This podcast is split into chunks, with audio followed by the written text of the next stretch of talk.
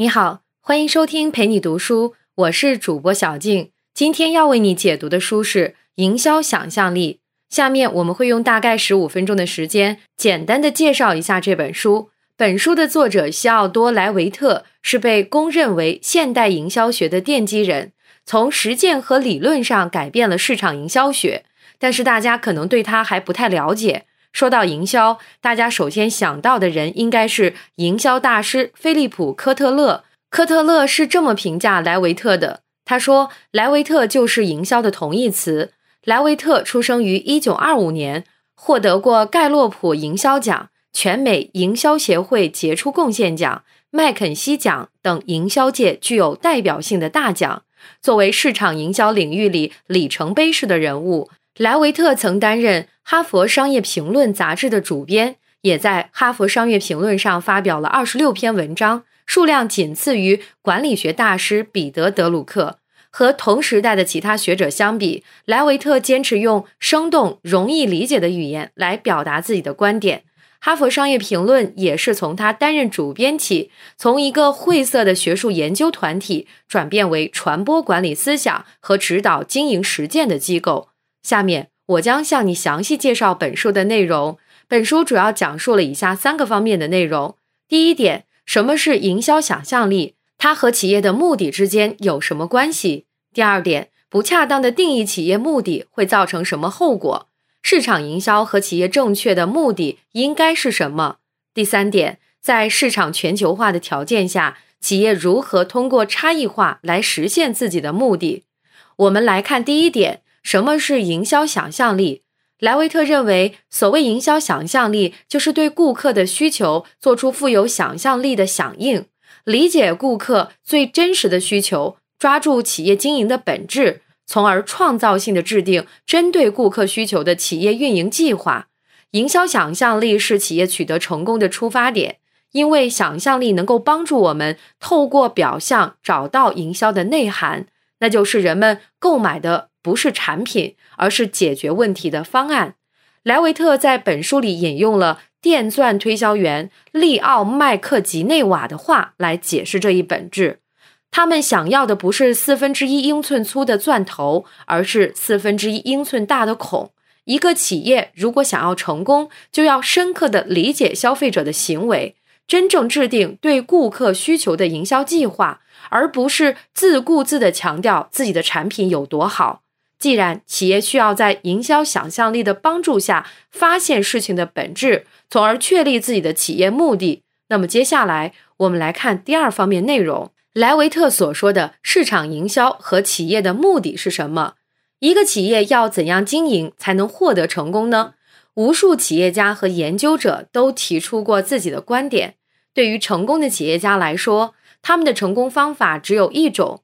那就是他们一路发展到现在所采取的那一种方法，而对于企业管理领域的研究者来说，对于他们不参与具体经营，所以尽管他们能够想出各种可能成功的方案，但是并不一定适合你的企业，因为他们不了解你成立这个企业的目的是什么，你为什么要开公司？可能大部分人的答案是赚钱。没错，我们当然想要赚钱。但是把赚钱当做企业的目的，其实是没有实际意义的，因为这就相当于说，活着是为了吃饭，但吃饭不是目的，它只是生活中必不可少的活动之一。因为人不吃饭就会饿死。同样的，赚钱也不应该是企业的目的，它只是企业的必需品。因为不赚钱，企业就无法生存。而且把赚钱当做企业的目的，也是一种空洞的想法。因为赚钱的方式多种多样，企业的目的应该是指导你选择做什么来赚钱，而不是什么赚钱就做什么。莱维特在书里明确指出，企业的目的是吸引和留住顾客。如果一个企业在设定目标时，总是使用产量、营收、利润增长、股东权益等指标，从来不用客户需求满足程度、目标市场、客户服务的目标等指标。就必定会走向衰落和灭亡。为什么不恰当的定义企业的目的会造成这么严重的后果？莱维特强调，企业的失败就是管理者的失败，正是由于他们的短视，才导致了企业的衰亡。没有任何企业可以凭运气获得成功，没有哪个企业不需要对顾客做出响应。企业必须生产出真正能解决顾客问题的产品。所有成功的企业都必须认真阐明自己的企业目的，那就是吸引和留住顾客。所有的营销想象力必须无时无刻地扑在这个目的上。以上就是本书的第二个重点内容：企业的目的就是吸引和留住顾客。因此，一个企业必须以顾客为导向，而不是以产品为导向。在面临市场全球化竞争的情况下，企业如何吸引和留住顾客？这就是接下来要讲的第三个重点内容：差异化竞争。莱维特在书里预见性的指出，技术让世界正变得越来越相似，技术让通信、运输和旅行变得平民化，这使得人们无论身处何地，都能够体验到全世界的人们共同体验到的最好的东西。原先我们把在各个国家开展业务的企业称为跨国公司。这些企业认为每个国家和地区都存在不同的情况，所以针对每个国家和地区的具体情况会做出相应调整。而如今这样做可能会变得越来越难。我们应该把企业思维从跨国公司转变为全球性公司，这意味着企业应该把整个世界看成一个大致完全相同的市场，在每个地方都统一经营。过去，不同国家和地区的人们在产品和服务上都存在各自的偏好，而如今，全世界各地人们对于产品和服务的偏好都已经站在了世界的共同标准之上。全世界的人们都能享用同样的可口可乐、同样的苹果手机、同样的麦当劳、同样的牛仔裤。人们的偏好变得相同起来，因为人们都有权追求这个世界上最好的东西。这是我们不得不面临的商业现实。一个全球标准化的全球性市场迅速形成。莱维特认为，面对全球市场时，企业应该去寻找各国市场相似的地方，而不能再像以前寻找各国不同的地方。企业应该充分利用各个市场的相似点，使居于世界各地的人们都成为自己的顾客。那么，在全球市场中，为了让你的价格足够低。那么你的产品就应该越标准，产品越标准，价格自然越低，价格越低，全世界的接受度就会越高，接受度越高，产品就会越来越标准，从而形成良性循环。但是此时会出现一个问题，就是既然在市场全球化的条件下，企业应该追求的是产品标准化，那么又如何实现所谓的差异化竞争呢？莱维特指出，所有的产品和服务都能实现差异化。当一个顾客决定是否购买一辆车时，他考虑的并不只是价格和汽车本身，顾客还会考虑汽车公司经销商的专业程度、下单到交车的时间间隔、汽车的售后维护、4S 店的覆盖网络等因素。这些差异化的地方，都是汽车这个标准化产品不可分割的部分。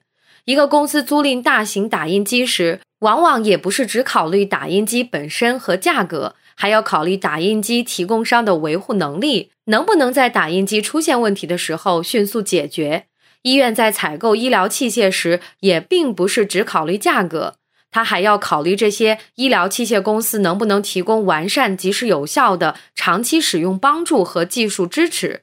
因此，莱维特认为，任何一个产品都应该可以分为四个层次：一般产品。期望产品、扩充产品和可能产品这四个层次以一般产品为中心，向外延伸，一环套一环，形成一个同心圆。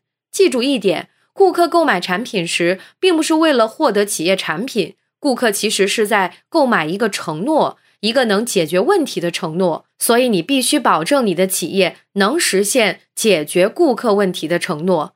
有时你会发现。很多企业明明生产出具有明显优势的产品，却也不能畅销。为什么？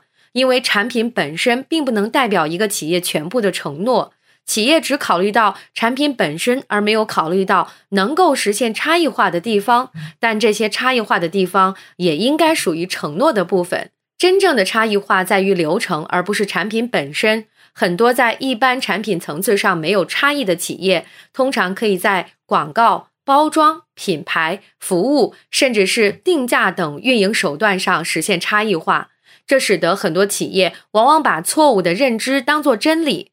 比如，企业经常认为他们的产品和竞争产品的区别主要就是包装和广告，所以往往误以为广告就是营销的主要内容。而事实上，他们与竞争对手的真正区别在于对营销管理方式和认知程度，对于产品层次和差异化的理解。他们看到的包装和广告的不同，只是竞争对手实现差异化的营销管理方式的外在手段而已。不建立在系统性认知之上的差异化，注定是会失败的。所以，莱维特反复提醒我们，始终记住这一点：人们购买的不是产品，而是解决问题的方案。而企业必须通过差异化，使得你提供给顾客的解决问题的方案更加完善、更加可靠、更加有预见性，从而实现企业目的，吸引和留住你的顾客。上面讲述的就是本书的主要内容，我们一起再来回顾一下。首先，我们解释了什么是营销想象力，以及为什么一个企业需要这种想象力。营销想象力可以帮助一个企业迅速正确定义自己的企业目的，从而决定企业要做什么。然后，我们接着讲述了第二点，企业的目的就是吸引和留住顾客。企业正确定义自己的目的是企业最重要的工作。因为只有确定了企业目的，才能够给予企业经营上的实际指导。它决定企业往何处去，要干什么。一个没有目的的企业是必然是会衰亡的。最后，我们讲述了如何通过差异化来实现企业吸引和留住顾客这一目的。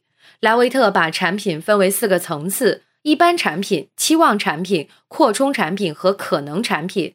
他认为，企业如果在一般产品上无法实现差异化，那么在其他层次的产品上也一定能实现差异化。顾客购买产品其实是购买企业解决问题的承诺，因而企业必须在产品的四个层次上实现差异化，不仅仅是针对一般产品，还包括如何把产品提供给顾客、何时何地以何种形式交付等一整套满足顾客需要的活动。努力的改变产品、沟通、信息、承诺、分销渠道、价格等各种因素，提供更加完善、可靠和有预见性的能帮助解决顾客问题的方案。企业想要获得成功，就要吸引和留住大比例的顾客。为了实现这个目的，企业必须在营销管理的手段上进行不断的创新，精心定义顾客的需要，依靠营销想象力发现商业世界的内涵。人们购买的不是产品，而是解决问题的方案。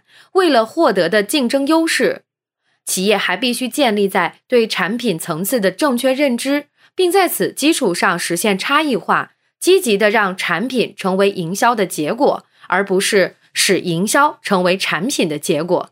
以上就是营销想象力的主要内容。感谢关注，陪你读书，欢迎点赞分享，同时可以打开旁边的小铃铛。陪你读书的更新会第一时间提醒你。我是主播小静，我们下期再会。